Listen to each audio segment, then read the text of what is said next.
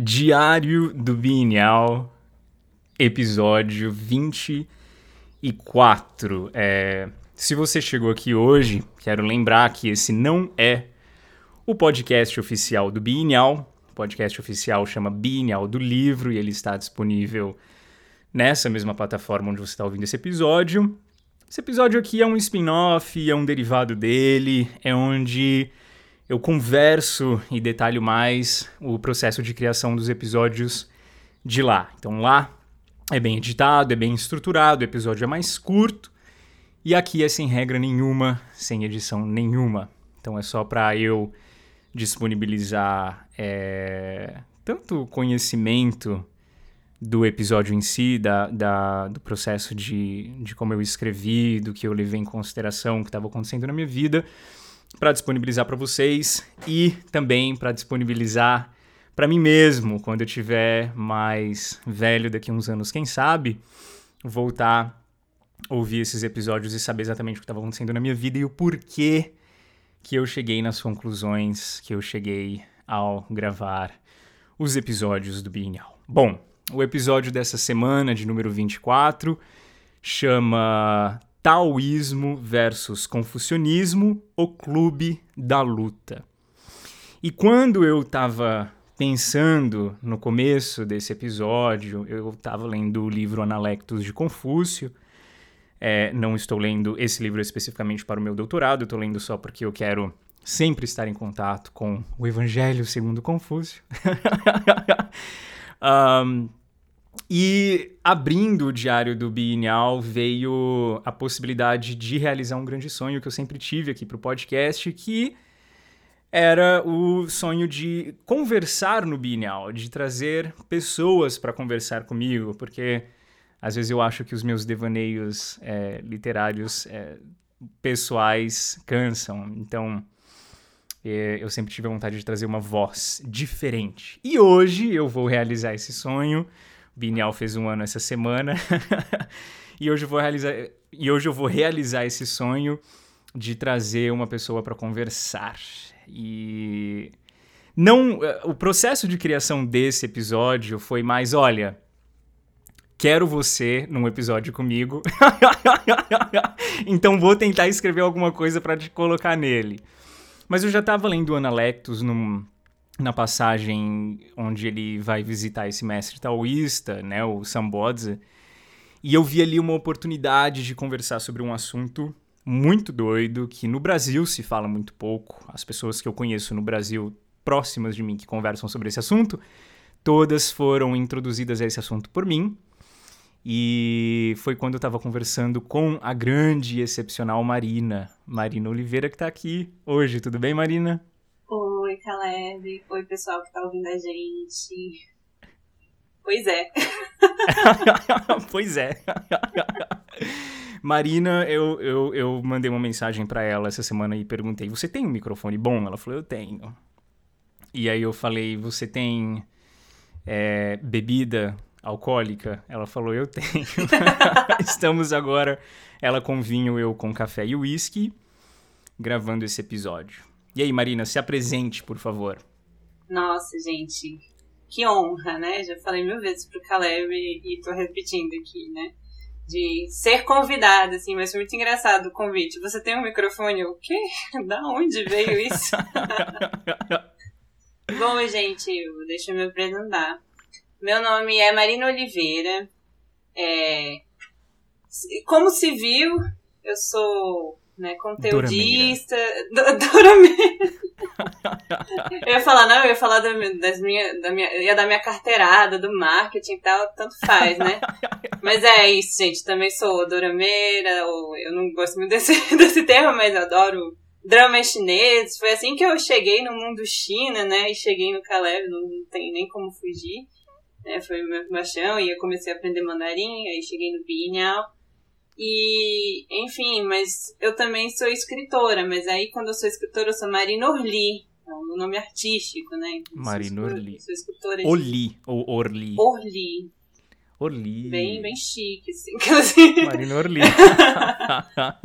e aí foi até interessante, né? Que quando a escrita. Bom, vou te falar, eu tenho um livro publicado chamado A Parede Branca do Meu Quarto, eu tenho um conto publicado chamado Correio Nada Elegante, e tenho também uma web novel publicada que Olha se chama só, As Incertezas da Fortuna, né? Então, tem um... As Incertezas da Fortuna. Pois é, pois é.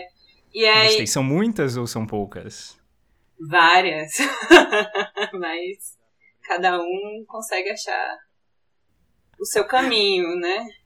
Uhum. Mas aí foi interessante porque eu, eu escrevia, né? Eu era do mundo das fanfics, eu escrevia fanfics. E aí, quando você escreve fanfics, você usa personagens que já existem e cria sua própria história. E aí, quando eu falei, não, agora eu quero escrever meus próprios personagens, foi que eu entrei em, contrato, em contato com o Enneagrama, que é esse assunto que o Caleb quer discutir hoje aqui. Eu fui convidada para entrar na roda e falar. Que é isso. o grande assunto. Que é o grande assunto, é, exato. Bom, estava eu lá pensando na história de Confúcio, e a história é aquela do episódio 24 do Bienal do livro. Confúcio vai visitar o mestre taoísta e ao sair da casa desse mestre taoísta que recebeu ele com um desses roupões que monges geralmente usam, que tem parte do, do corpo para fora. Tem uma palavra antiga em mandarim só para para falar pessoas que para adjetivar pessoas que usavam esse tipo de roupa. Os discípulos de Confúcio ficaram muito escandalizados, né? E aí gerou toda essa discussão porque os discípulos dele também ficaram muito escandalizados. É, e ambos têm motivos muito pontuais para terem aceito essa visita, apesar de terem visões de mundo muito antagônicas, né? É, esse mestre taoísta contemporâneo de Confúcio, geralmente a gente tem dois mestres taoístas que a gente estuda, tanto Lao Tzu quanto Zhuangzi, né? E a gente até coloca eles juntos, a gente chama de Lao Zhuang. Então, Lao Zhuang Sixiang. Então, a gente fala que o pensamento taoísta é muito Lao Zhuang, é muito dos dois. Mas antes deles, inclusive esse contemporâneo de Confúcio, é, existiram antes deles, uh, existiram muitos mestres taoístas que infelizmente a gente não tem acesso aos escritos deles, se é que eles escreveram alguma coisa, a gente tem só pegadas deles na história, né? Tem o Yangzhu, tem esse cara, o, o, o Sambodze, etc, etc. Então a gente está falando aqui de do pensamento do pensamento pré-taoísmo filosófico, né? Então não necessariamente estamos falando das divergências que o confucionismo e o taoísmo vieram a ter depois, mas sim de Confúcio, a pessoa de Confúcio com um mestre taoísta que antecedeu toda a produção literária do taoísmo que a gente tem acesso hoje. E quando eu estava pensando nesse episódio, o porquê né, que os discípulos ficaram muito bravos é, com os seus mestres, uns falando, meu, como é que você vai ver Confúcio, um cara que te recebe praticamente né, descoberto, com uma roupa estranha daquela, e os discípulos desse cara também, como que você recebe em casa um, um professor desses, né, super é, reacionário, imagino que eles usaram essa palavra. Foi quando a Marina me veio com uma pergunta no WhatsApp. Você lembra, Marina, qual pergunta que foi? Eu acho que a pergunta é isso, né? Claro, você, você conhece o Enneagram? Você conhece o Enneagram? eu olhei a pergunta da Marina, eu dei uma risada, eu falei, ah, Amadora. Pensei, amadora, que, que amadora, deixa eu ensiná-la. Ela deve ter agora visto no Google essa palavra. Né? deixa eu apresentá-la ao mundo de Enneagram, porque eu tô muito acostumado a fazer isso aqui no Brasil. E eu falei, claro que eu conheço, Marina. Eu trabalhei para uma empresa. Eu fiz um teste de Enneagram com uma psicóloga. A hum. gente. e rapidamente a minha o meu deboche foi por água abaixo porque Marina falou que já fez um curso em enneagrama.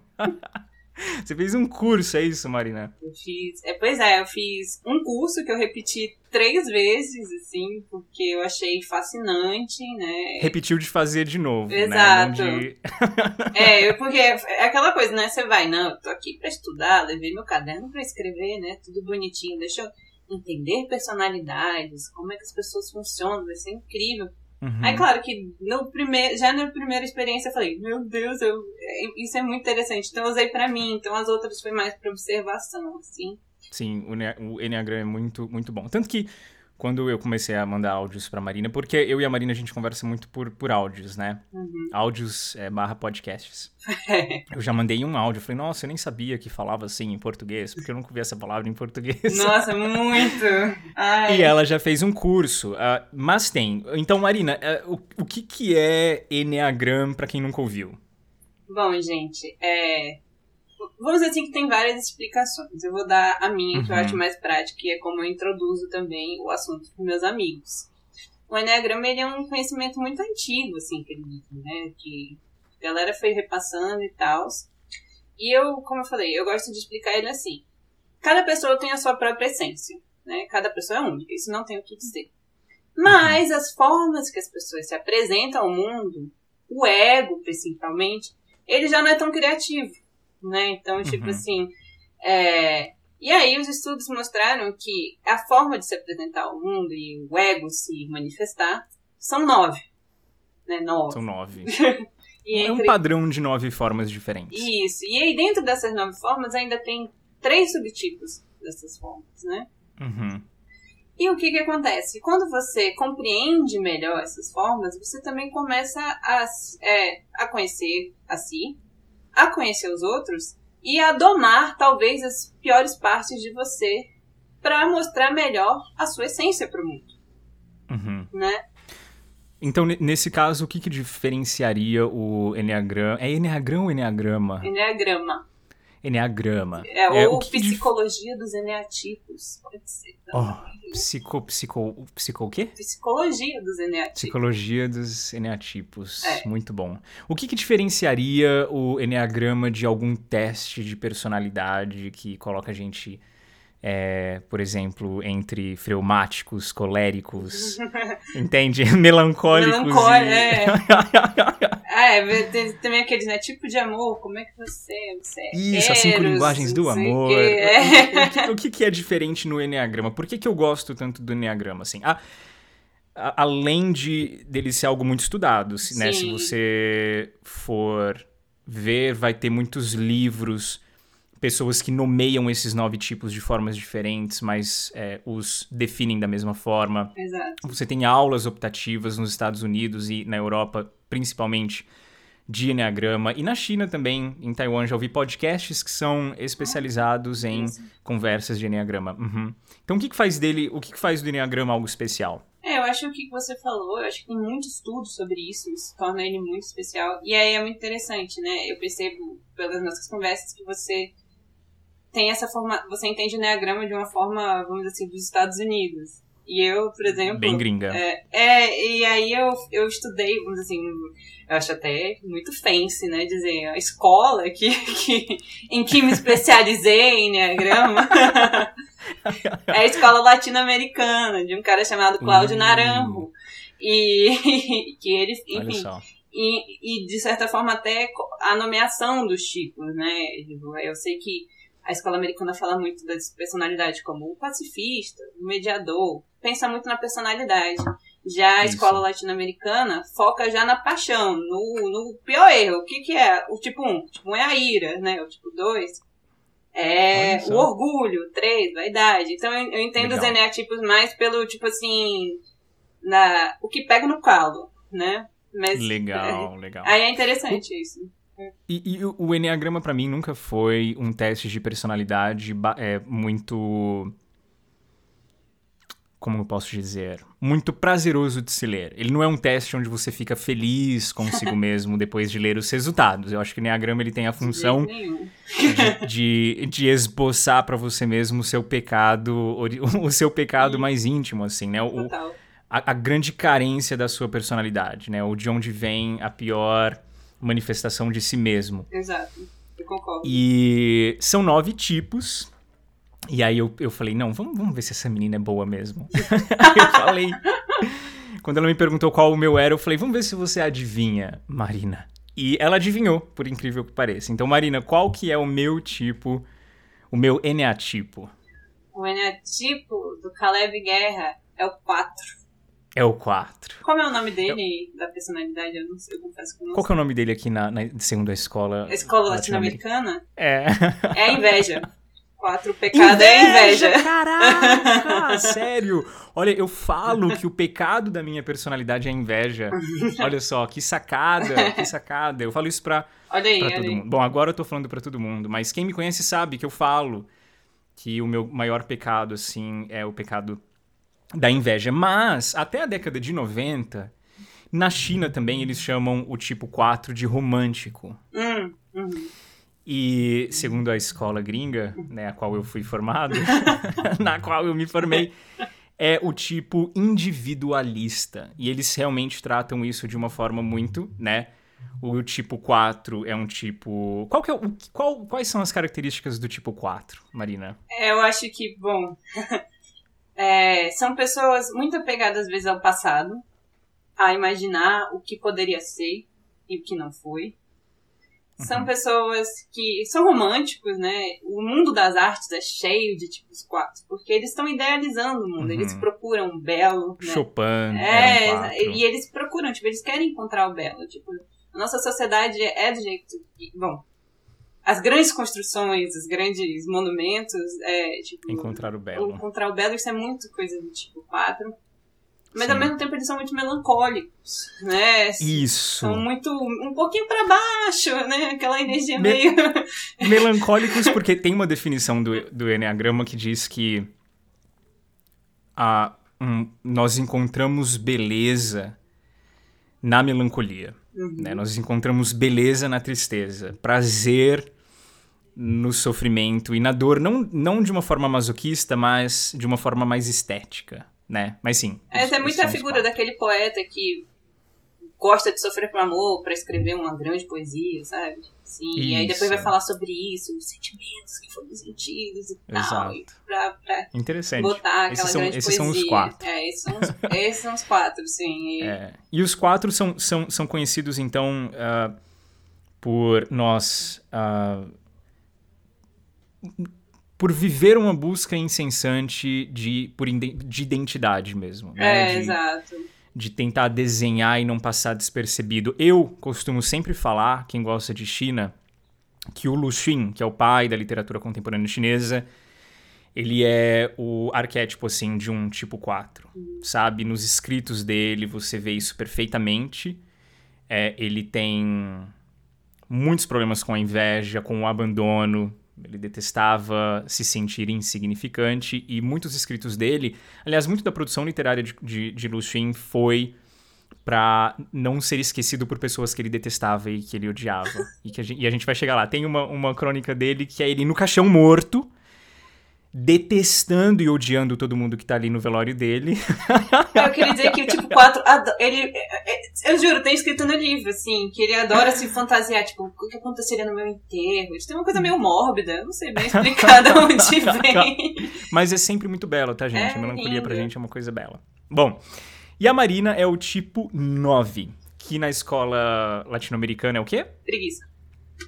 Preguiça! Mas não preguiça de fazer as coisas, preguiça de ser. Olha só, olha só. Segundo a, escola gringa da coisa, a Marina seria pacificadora. Marina, o que, que constitui então a personalidade pacificadora? Bom, é, eu acho que pacificadora é uma palavra muito boa, mediadora, né? Mediadora. É, são, são pessoas que tipo, querem não querem entrar em conflito. Esse é o, é, o conflito é a coisa que move o 9, porque ele tá correndo para longe do conflito, né? Uhum. Por correr do conflito. Essas são as pessoas que te bloqueiam no WhatsApp antes de você terminar de desabafar com ela, gritando, xingando. Essas são as que falam, meu, a gente conversa depois é. e te bloqueiam. Olha, nunca fiz isso, mas eu. Pode ser, pode ser. Eu não, não duvidaria, assim. Eu acho que o que acontece muitas vezes no 9 é de ceder muito, né, também. De tipo, Uhum. ai, a pessoa tá. Ah, tá, deixa, é melhor. Deixa assim, não tá Boa. feliz. Então, tipo assim. E ela vai acumulando aquela raiva interna, né? Porque. Os, os nove nivelam muito o sentimento, pelo menos, da, da do campo ali. Então tá acontecendo alguma coisa, uma crise muito grande, os nove são ótimos pra nivelarem, para nivelar o sentimento ali do, do local. Não sei como que eles trabalham isso dentro deles. Sim, é. Mas na hora a gente vê que os nove têm essa, essa função e vocação de, de- acalmar os ânimos. Sim, com certeza. Até porque costumam ser divertidos, assim. Eu considero uma pessoa divertida. Mas, é, então ele tem um, um certo bom humor. Mas por conta de querer nivelar muito, de evitar o conflito, acabam virando belos tapetes. As pessoas pisam muito nos nove, assim, porque é, uhum. tipo, querem manter tanta paz que esquecem da própria paz, né? Então acabam esquecendo de ser eles mesmos, né? Porque prezam muito pelo. É, por isso, pela paz do, do ambiente, da família, do trabalho. Sim.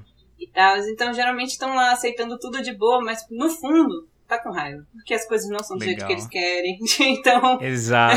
ficam com muita preguiça. raiva. Então, vocês têm aqui hoje é, a inveja e a preguiça. Eu adorei. Sim. Adorei essa escola latino-americana, vou estudá-la. Mas antes da, de eu, da gente continuar falando do episódio em si e de Confúcio, eu quero só. E, e eu vou fazer isso entre eu e você. Não sei se você tem decorado isso. É meio não pedir pra Marina se preparar tanto assim. Mas vamos falar os nove tipos, só para quem nunca tá.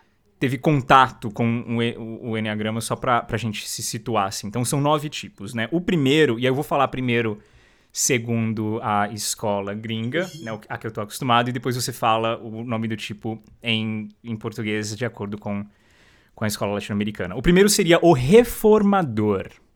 O primeiro tipo, pessoas que são Estão sempre tentando consertar o mundo e consertar as pessoas. Como que é o reformador aqui na América Latina? É, é o eneatipo da ira, né? Mas o por que que é ira? ira? Ele, mas ele fala que não tá com ira, porque ele tem que ser perfeccionista. Eu tô fazendo as coisas pelo bem da humanidade, mas tá com Isso, o bruxismo lá na, na, no topo, assim, né? Com as bochechas rosadas, sangue nos olhos. Sangue nos olhos, mas não, eu sou muito um bom cidadão, um exemplo. Boa. então esse é o Boa. tipo 1, assim. É aquela esse ira. É tipo né, reprimida, assim, também. É um pouco Sim, diferente, né? Conheço, conheço. Eu tenho uma boa amiga. Tipo 1. E é isso mesmo. O tipo 2 seria o tipo do helper, do ajudador. E por aqui ele é o tipo orgulho. O tipo orgulho. Eu tenho, eu tinha, tenho um bom amigo que é que é ajudador. E ele falava assim que ele, ele ajuda, ele adora ajudar, ele é realmente muito presente, muito bem presente para todo mundo que precisa. E ele fala, e, e, essa palavra orgulho fez muito sentido, porque ele fala assim que é um tipo de ajuda que ele, ele, ele ajuda e vai saindo e ele deixa a porta. Ele falou isso para mim, ele, eu deixo a porta aberta esperando que a pessoa venha me agradecer depois. Exato, é isso, é sobre isso. e, e, e eu percebo muito de pessoas, tipo, dois assim, fala, putz, eu tô com uma dor, não sei a conta. Você está com dor? Eu conheço o médico X e tal, ele me curou e não sei o quê. Até o telefone, eu não perguntei nada, eu só tava reclamando da minha dor. Sim. E ele pediu isso, né? E ele já, já deu todas as coisas assim, mas eu não tava pedindo essa ajuda, mas eles são tão viciados em ajudar. E é isso, uhum. e, eles, e eles ficam muito felizes quando a gente agradece depois, porque é isso que eles esperam, Sim. né? Ou isso que alimenta os tipos 2, né? Boa. O tipo 3 é o tipo e a Siri começou a, a... falar sozinha, foi mal. Oi, Siri. o tipo 3 é o tipo conquistador de conquistas. A pessoa que produz muito na vida. É o tipo da vaidade. O tipo da vaidade. Porque Olha só. Eles são, eles são grandes fazedores. Né? Focados né? no sucesso. No sucesso, exato. exato. É. Então eles são muito vaidosos nesse sentido, assim, porque eles fazem. Se quer coisas sejam feitas, o 3 tá lá para fazer. Sim. São pessoas bastante focadas na imagem. Eu, eu tenho para mim que os, os, os, influencers digitais, eles são. Tem bastante tipo 3, assim. Pessoas que tem. Aquela pessoa que no Instagram tem o feed bem perfeitinho. É bastante focada em imagem. Pode ser. Eu tenho isso para mim. É, não, faz sentido. Deve ter muitos conheço, mesmo. Conheço poucos, eu acho. Eu acho que também aquela, aquela galera que você vê, tipo, vídeo no Instagram, no YouTube, na verdade, né? Como ter sucesso uhum. em tantos dias? As pessoas com certeza Isso. são tipo três. 20 passos para a felicidade eterna. Exato. É, eu, os, meus, os meus amigos três me abandonaram. Por, eu tinha um amigo. eu sempre me vesti muito. Isso não é novidade pra ninguém. Eu sempre me vesti muito mal. Hoje eu me visto melhorzinho, mas sempre me vesti muito mal. E um dia a gente tava num café lá na China e eu tava de moletom. Moletom, moletom, moletom, bem larguinho, do jeito que eu gosto. E ele virou pra mim e falou assim: Você é tão jovem, você tem 20 anos, é a melhor idade que você tem, por que não ser bonito? eu... Nossa, talvez eu fosse ficar e pra triste. quatros, exato, e pra quatros, assim, eu simplesmente não tô buscando. Aliás, não busco nada, talvez, da minha identidade nisso aqui. Mas bem, tipo 4, os, os, o tipo 4 a gente já falou. Eu quero falar a palavra que você usa, é eneatipo. Eneatipo. É. O eneatipo 5 seria o investigador. Investi... Ai, como é que é o nome dele? É avareza. É a galera da avareza. Avareza? Isso, mas o... avareza no sentido de sentimentos. De sentimentos de... intensos. Ele, é, eles, tipo, eles, perceptivos. Eles estão observando tanto. E eu, eu entendo que são pessoas que tiveram, às vezes, infâncias que foram muito difíceis, então eles não querem gastar muito dinheiro no sentido de pode faltar. Né? Não é porque eles Isso. querem reter para eles, é porque eles sentem que podem faltar. Então podem faltar sentimentos, então eu vou ficar com esses aqui. E são muitas pessoas buscadores de, de conhecimento por isso, né? Porque é algo que eles uhum. podem ter. Não custa nada, assim, mas às vezes retém muito para eles. São pessoas muito sábias, tipo, muito inteligentes, geralmente. Sim, e muito, muito secretas, muito isoladas, Exato. os investigadores são. Estão sempre observando. No, nos, tipo... nos cursos sabe, de brincadeira, assim, as pessoas mais esquisitas geralmente eram tipo assim, assim a pessoa ficava hum. no canto da sala. Assim. Faz sentido. pessoas que não precisam necessariamente. Pessoas que eu, eu, eu costumo dizer que são pessoas que se conectam com o ambiente, com o que está acontecendo, da forma mais passiva possível. Eles não precisam estar participando necessariamente da muvuca do meio. Até porque gasta mas muita estão energia. intensamente dentro, exato. Gasta muita mas energia para estão... eles. É isso, energia também. Eles ficam muito retidos por conta disso, né? Porque é muito, de... é muito complicado para uhum. eles isso. O sexto tipo é o tipo loyal. E eu vou dar uma de bem chatinho aqui, eu esqueci como é que fala em português. Ai, é leal, né? Leal! os, os, o tipo leal. Eu, Ai, eu, eu, vou editar essa parte fora, eu fico com essas coisas. Muito poser. Não, Mas os, os leais. É o uh... eneatipo do medo.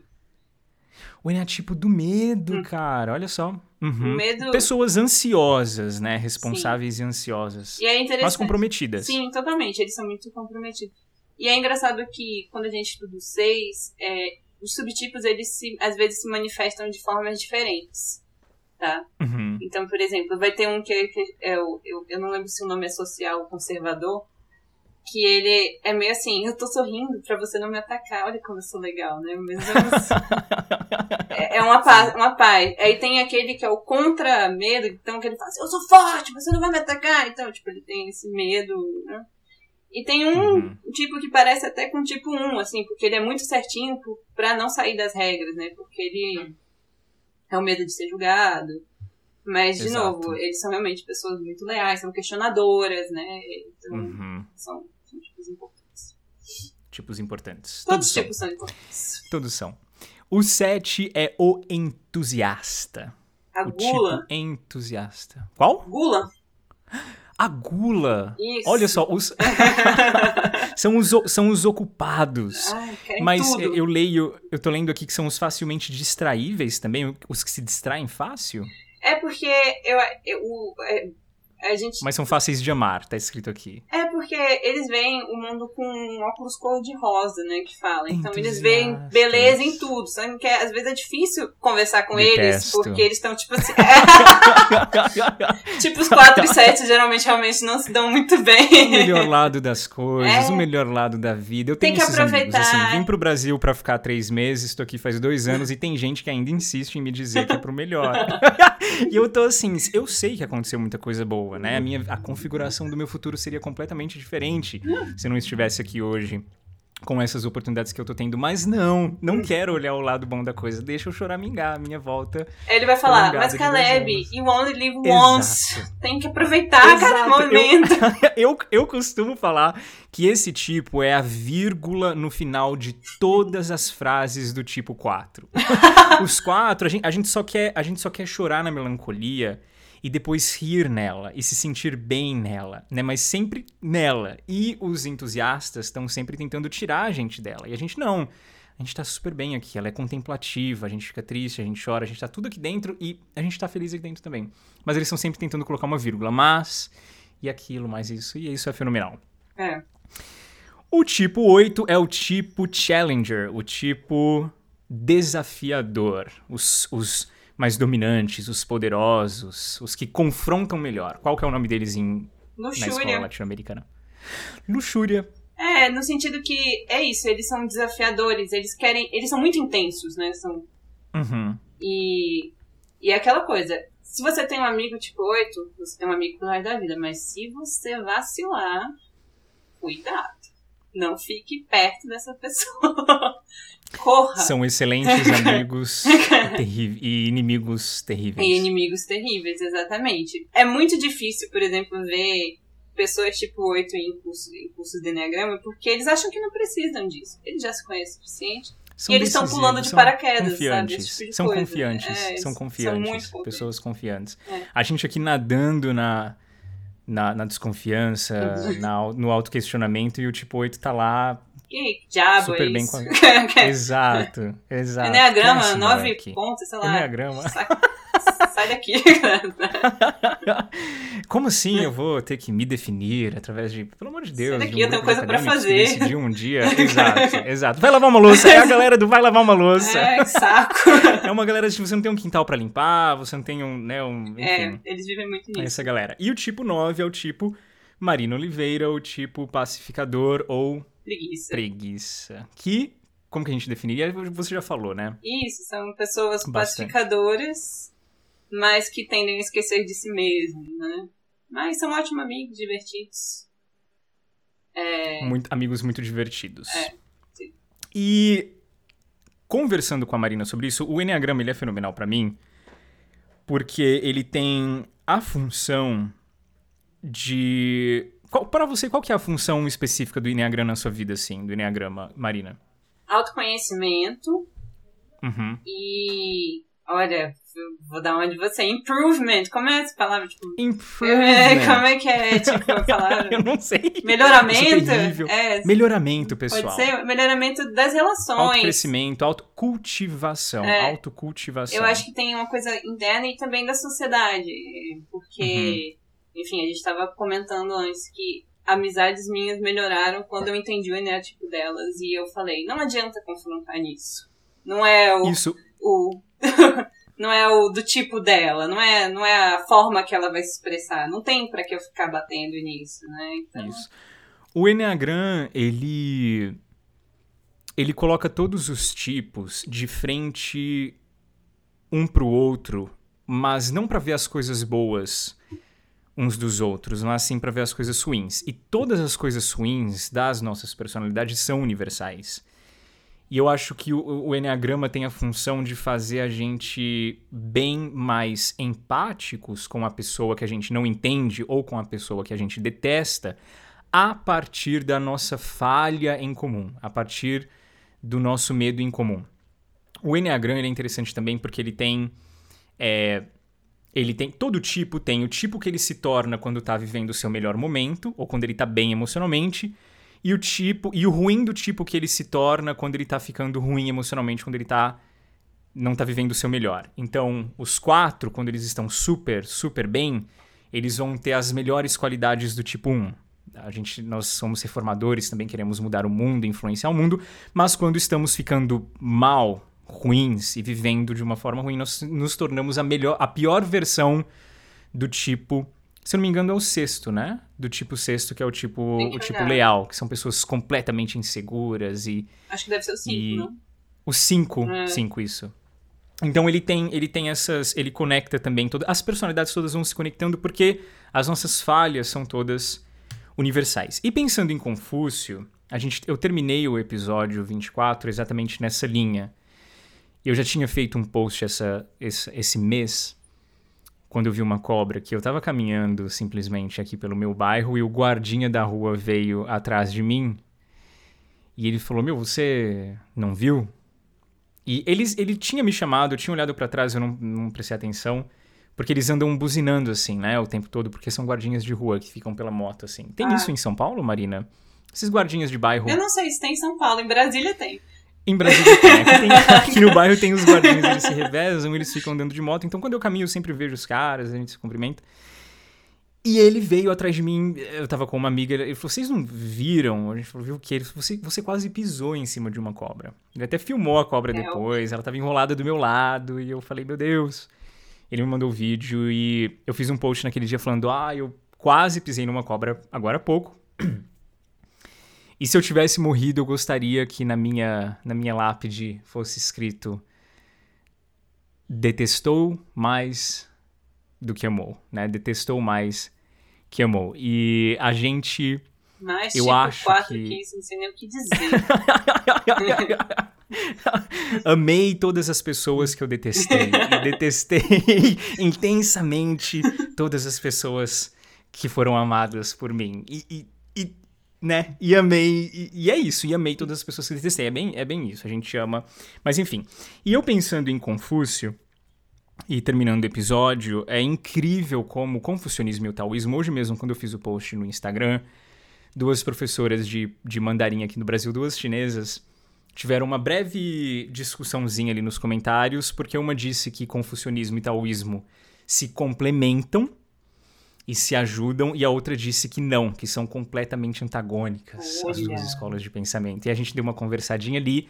E a grande questão é que existe. É, muita, muita briga dentro desse meio. Os, dentro do confucionismo você tem confucionistas que discordam sobre isso, e dentro do taoísmo você tem taoístas que discordam sobre isso, mas lembrando que na China, e essa é a minha humilde opinião, é, é difícil você ter um taoísta ortodoxo né, e um confucionista ortodoxo. É muito sincrético a coisa, né, historicamente. E eles vão discutir. Na verdade, eles discutem mais na China é o quanto de influência das duas escolas o pensador tem, o escritor tem, o filósofo tem, é, e não tanto qual a escola ele pertence, a qual escola ele pertence ou de qual hum. escola ele é. Eles vão falar sobre as influências dele, se, é, se ele é mais confucionista que taoísta, porque sugere, assim, sugere-se historicamente que todos eles têm um pouco das duas escolas. Isso é, assim, de praxe lá na China, é super normal a gente conversar nesses termos, ao invés de tentar definir quem é quem e onde está aquela pessoa. E pensando nisso, é, Confúcio se encontra com esse cara e os discípulos de Confúcio criam esse pensamento, tanto quanto os discípulos do mestre taoísta criam um pensamento a partir do que eles detestaram no mestre uns dos outros, né? Então, os discípulos acompanhando Confúcio para casa daquele cara que o recebeu praticamente sem a roupa de cima, e eles saem dali escandalizados, prontíssimos para escrever, e eu vou tomar liberdade de usar a palavra doutrina, para escrever e fazer doutrina em cima disso. Marina, é, é, geralmente isso que, os, que a gente faz, e como que o Enneagrama meio que toca nesse tipo de assunto, da gente tentar viver a vida e fazer escolhas de vida e pensar a vida e enxergar o mundo a partir do que a gente não quer ser ou a partir da, do que nós detestamos uns nos outros. Faz sentido isso? Eu acho que faz, principalmente quando a gente pensa, de novo, em mediação de conflito, né? No caso, Confúcio e o mestre taoístas, eles não estavam querendo mediar conflito, né? Um foi lá pra, pra falar, ô oh, Confúcio, tá muito formal, e o outro foi falar dizendo, meu Deus esse cara tá... Exato, um tá um tá pelado, né? Então eles não estavam bem num no momento de apaziguamento, né? Então, uhum. realmente, não. Mas vai que, na verdade, eles tivessem sentado para conversar sobre as filosofias dele, né? Tipo, ver o que poderia ser, o que, o que funcionaria de um lado, do outro, tentar entender a visão do mundo. Então, eu acho Exato. que aí o Enneagrama funciona muito bem, porque ele já te deu um, atalhos, né? Para esse entendimento, né? Uhum. Nunca é uma verdade absoluta, nem mesmo no Enneagrama, claro. Até porque, de novo, cada pessoa é única, né? Uhum. Mas, é, quando, de novo, quando você senta para conversar com uma pessoa e você já entende melhor as formas que a motivam, esse diálogo vai funcionar de uma maneira muito mais grandiosa, na minha opinião, assim, Sim. porque Sim. eu não estou tentando convencer você de algo, estou tentando entender quero escutar o seu ponto de vista e quem sabe o que você fala que eu não concordo possa me servir para algo mais para frente, né? Eu vejo uhum. muito assim, né? Principalmente quando lida com criatividade é muito isso. Você está buscando referências, entendendo que Então Sim. você aumenta a sua caixa de referências. Sim. Às vezes você vai criar algo e aí vem muito mais fácil, porque você já tem aquela referência daquela pessoa. Exato, exato. Exatamente. É... Exatamente, porque os dois, é, eu tô pensando que os dois, os dois concordaram que a essência um do outro, no caso Confúcio e os Sambods, eles concordaram que a essência um do outro era bonita, ela uhum. era bela, né? A diferença dos dois está justamente na forma como eles apresentavam essa essência ao mundo. Uhum. Então você vê claramente dois tipos de personalidades diferentes, mas não pessoas, porque a gente, a gente costuma falar que tal Uh, os taoístas, né, taoísmo, que vem da palavra tal, os taoístas não inventaram a palavra tal. E também não foram os únicos que a usaram né, na história, nem antes e nem depois deles.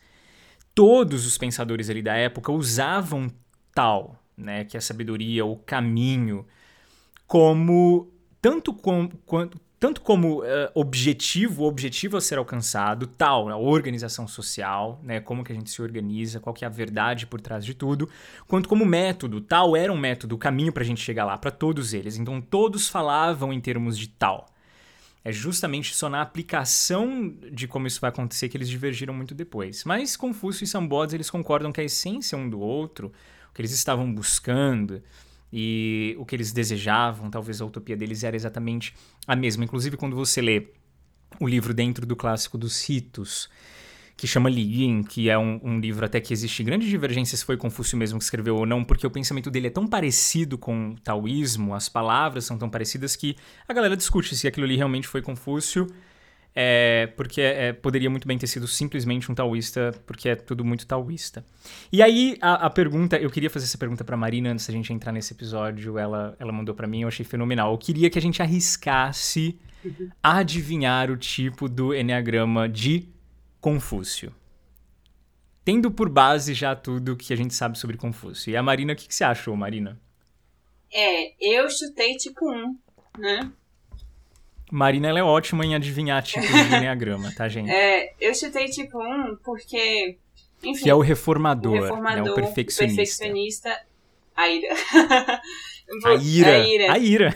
assim, só pra vocês terem uma ideia, assim, né? É, quando você pensa em tipo um personagens que são tipo, né? Se vocês já assistiram filme do Corcunda de Notre Dame.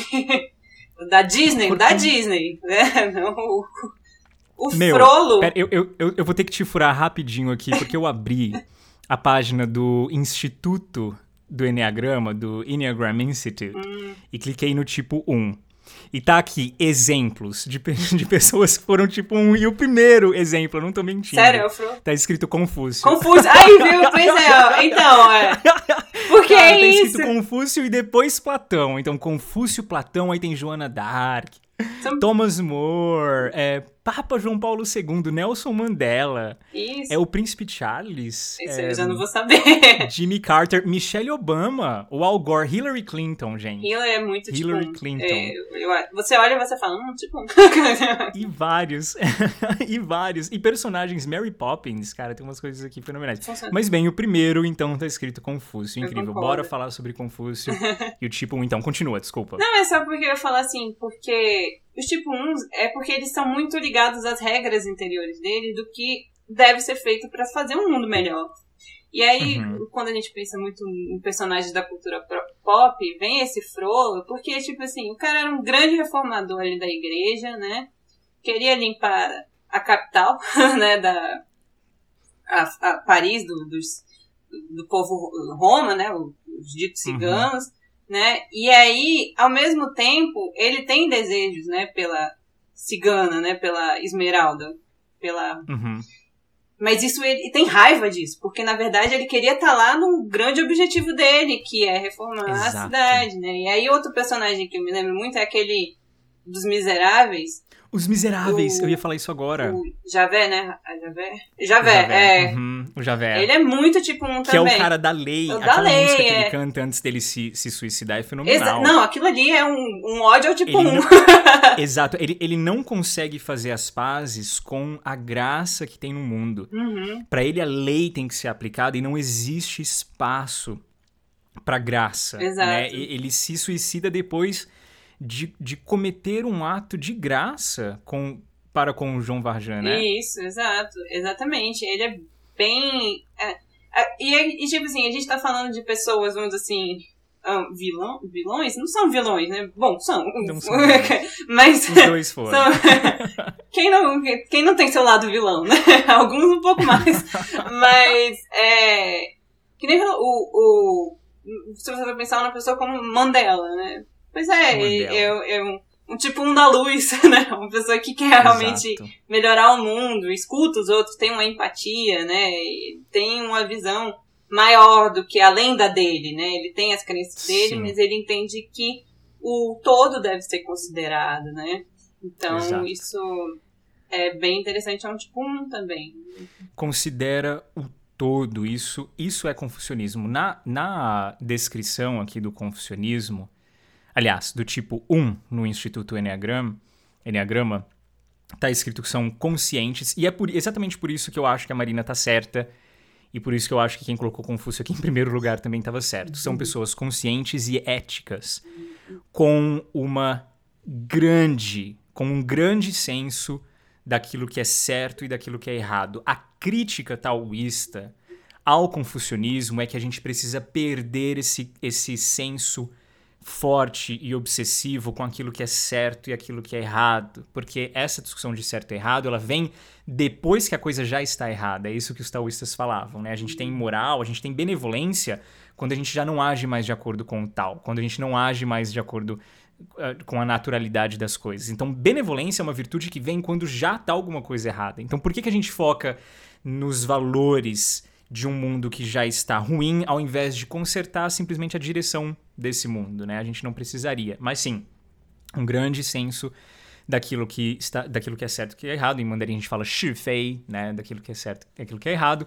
São grandes professores itinerantes e que estão sempre aí tentando mudar, mudar o mundo. São bem organizados, uhum. realistas, eu acho, realistas e nobres. O medo básico do tipo 1 do tipo de Confúcio, é de ser corrompido e de ter, então, defeitos atribuídos a ele. Sim. Interessante essa questão, de, o medo de ser corrompido, pelo, o medo de ser corrompido. Isso. É, é, é uma analogia ruim, mas muitos, tipo, um são aquele grande político honesto, sabe? Eu sou uma pessoa boa e tal, mas no fundo não tá fazendo aquelas coisas assim, porque já tá corrompido, assim, vamos dizer. Uhum. Então, é, é, uma alegoria interessante também pro tipo 1. Uhum. Porque às vezes, querendo tanto não se corromper, acaba corrompido. Né? Acabam. Uhum. Né? Ficam, acabam aficionados nisso. Exato. Mas nunca vão mostrar. Exato. Tem, tem uma. É... E eu não sei, esse conhecimento não é muito conhecido, é um conhecimento não muito conhecido. Mas Confúcio, ele tem uma grande. Tem algumas coisas que mancham a imagem de Confúcio depois do Confúcio, ali no período pré-Tim, no período antes de Cristo, tem o Analectos de Confúcio e tem, tem dois livros mais importantes, o do Mêncio e o de um cara que chamava Xunzi. Ambos muito importantes, mas Xunzi foi muito cancelado depois, principalmente posteriormente, na dinastia Song. Por quê? Porque ele traz uma história de Confúcio de que em sete dias que Confúcio se tornou ministro da Justiça do Estado Lu, ele manda matar um cara que discordava das ideias dele, um cara que era moísta. E é, é, esse detalhe da biografia de Confúcio não aparece em Mêncio, não aparece no Analectus e não é mencionado, começa a partir daí. Então acredita-se acredita que, que realmente foi uma, um detalhe, algo que aconteceu na vida dele.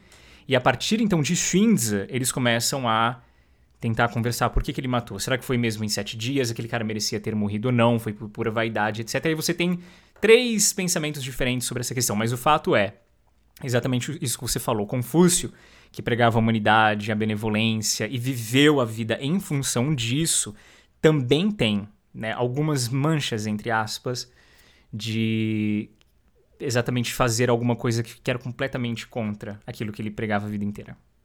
Pois é. Pois é. pois é, pois é, reformers. eu tenho, eu tenho amigos, eu tenho amigos assim que estão tentando mudar o mundo e eles realmente são pessoas que tentam mudar bastante você. Sim. Sabe? Por, e é por isso que eu acho que essa história, eu adoro falar essa frase, que a gente não tem certeza de nenhuma dessas histórias que eu conto no Bienal, né? A gente não tem certeza se elas aconteceram. Será? Muito provavelmente foi um confucionista que escreveu. Por quê? Porque as frases usadas são exatamente iguais. Uhum. Confúcio saindo falando eu quero, eu também detestei o cara, acho que a essência dele é boa e quero que ele seja mais formal. E o outro cara, o Sambodza, falando eu também não gosto muito de Confúcio, mas a essência dele é boa, então quero que ele seja menos formal. Isso com certeza veio de um confucionista que está tentando o tempo todo ver o mundo, enxergar o mundo a partir da forma como a gente precisa mudar as pessoas. O que, que as pessoas precisam mudar para a gente consertar isso aqui. Então é o tipo um escancaradamente em ação é. na produção literária pretinho. Pois é, e aí eu, eu, lembrei agora de uma coisa, né? Que na escola americana tem essa coisa de asa, né? Que você comentou, né? Um, asa, é um outro esquema de, do, do Enneagrama, assim, que, enfim, para você os, os seus tipos vizinhos, né? Você pode ter algumas características mais de um de outro. Eu, como Isso. tipo 9, eu me reconheço como asa 1. Então, eu reconheço muita coisa, né? Então, ah, eu tenho esse lado de, de reformadora, de fazer as coisas. Eu, eu sou muito perfeccionista e me cobro muito das coisas. Então, é muito. É, é, modéstia à parte, é Você é muito fácil entender, tipo, eu entendo, eu entendo, eu entendo. não sou, não sou tanto assim, mas eu, eu percebo, saquei, assim. Você, você olha pra pessoa e já pensa, hum, o que poderia ser aprimorado nessa pessoa? Ai, que horror! Não. Eu juro, eu juro mais pra mim, mas. O, mas a, eu juro. O Caleb poderia ser perfeito, se ao menos ele. Não é bem assim? É... E, e, a gente, o, e o tipo 4 da inveja, eu acho que a gente pensa exatamente o contrário. Nossa, essa pessoa é muito perfeita. O que que ela tá escondendo, sabe? Pode ser. Ela, ela, ela, é tão ruim quanto eu. Você não é me engana, meu querido, você tá louco? Exato. A, é a, forma como eu, a forma como eu resolvo a minha, a minha inveja, é achar aquilo que ela tem de pior nela e comparar os nossos piores. Pois é, né? Comparação Mas o meu é tipo, a minha, a minha asa, que a gente realmente fala, né? Quando você pede o tipo Enneagram, sei lá, para um gringo, ele vai te dar um número, a letra W e um outro número. Então é o tipo dele com o Weng, né, com asa, um outro número. E a minha investigadora é a asa 5. É a que a gente falou de se isolar, né, de, de, de, de, prestar atenção no ambiente sem necessariamente. E eu faço muito isso, sem necessariamente fazer parte do que está acontecendo, mas intensamente e inteiramente dentro daquilo que está acontecendo, só de uma forma mais de fora. Esses são os famosos. O famoso perigo dos passivo-agressivos. Já ouviu falar, galera, que é meio passivo-agressiva? Ai, pois é. É, sim. Entendo. Pacifistas, o número 9 deve. Os tipo, o tipo 9 deve odiar passivo-agressivos, né? É, tipo 9 não odeiam pessoas, é muito difícil, sabe? Ai, sei lá. É, mas é. Mas é engraçado, assim, eu acho que por ter essa asa 1, eu sou um pouco passiva-agressiva, sim. Mas na verdade é porque eu tendo a ser mais direta, porque eu não tenho tempo a perder. sabe? Olha que legal. Mas aí às vezes eu percebo que as pessoas ficam meio assim, eu falo, não, não, não, calma. Aí, eu, aí o bom do texto é que dá pra você parar pra pensar e escrever de uma maneira mais isso. gentil, né? Então isso é real.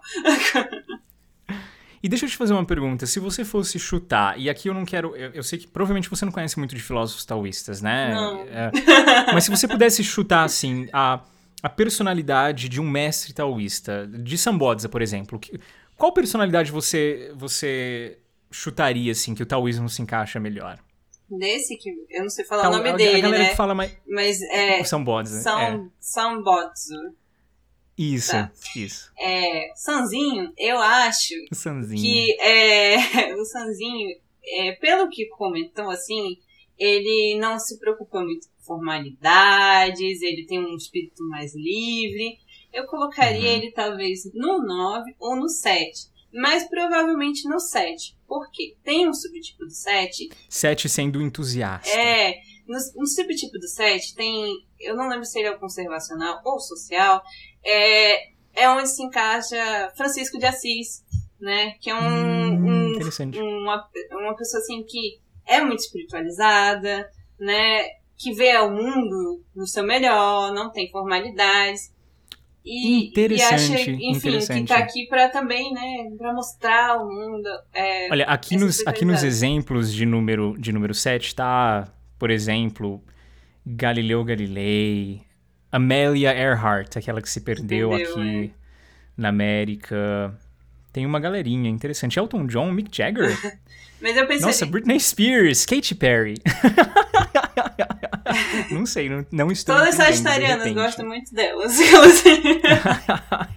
o Mozart está aqui também. É, ele era bem mas, fanfarrão, assim. E, e é mas, isso, mas e até o Francisco de Assis, ele tem aquela coisa de ter antes ter sido um grande boêmio, né? E depois de encontrar a grande iluminação, ele viveu esse caminho um Muito pouco bom. de penitência. Interessante porque tá escrito aqui que o, o desejo básico de um tipo 7 é estar satisfeito e ser contente e ter as suas necessidades satisfeitas, nas suas necessidades satisfeitas. E o próprio Zhuangzi, o primeiro capítulo dele é o Xiao Yao Yo. É um, é um capítulo que eles traduzem às vezes com liberdade, assim.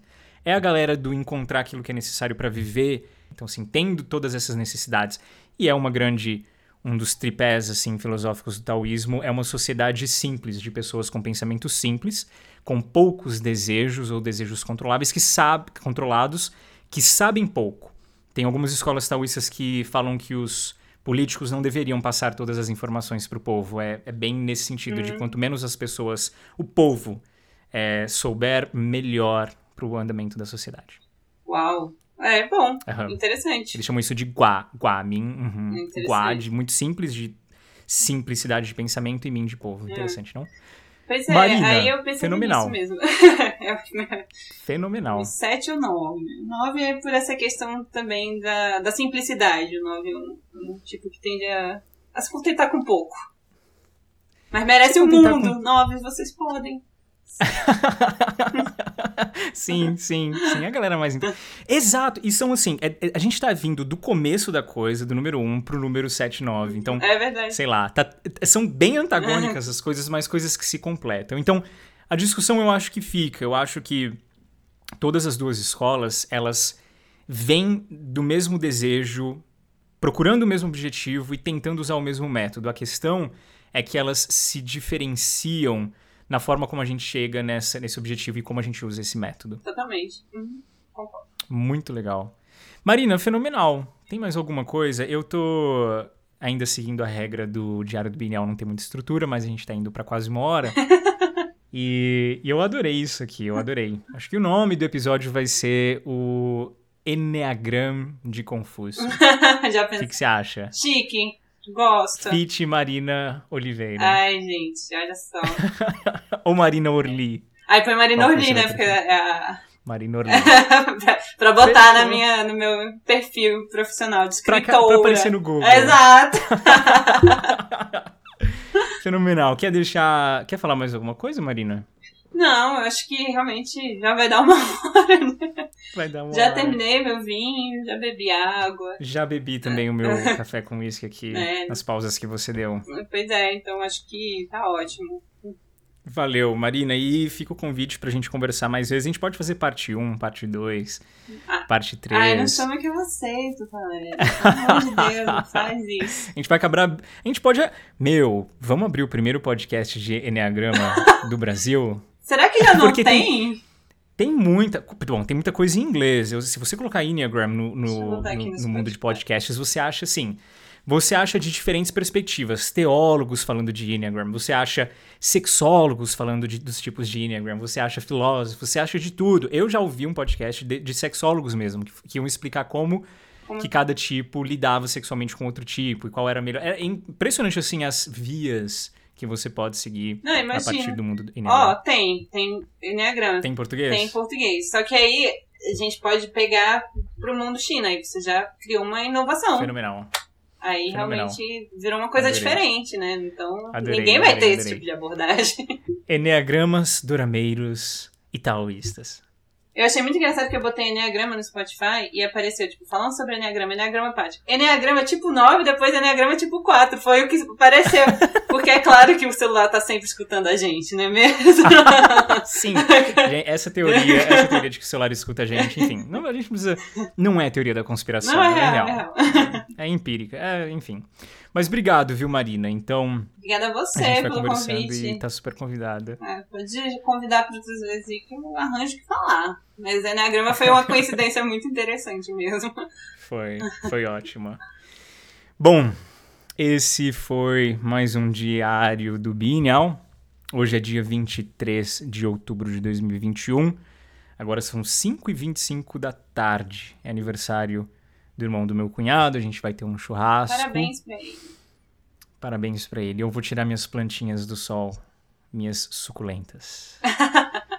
Adorei. Obrigado, viu? A gente fica por aqui. Até a próxima, pessoal. Tchau, gente.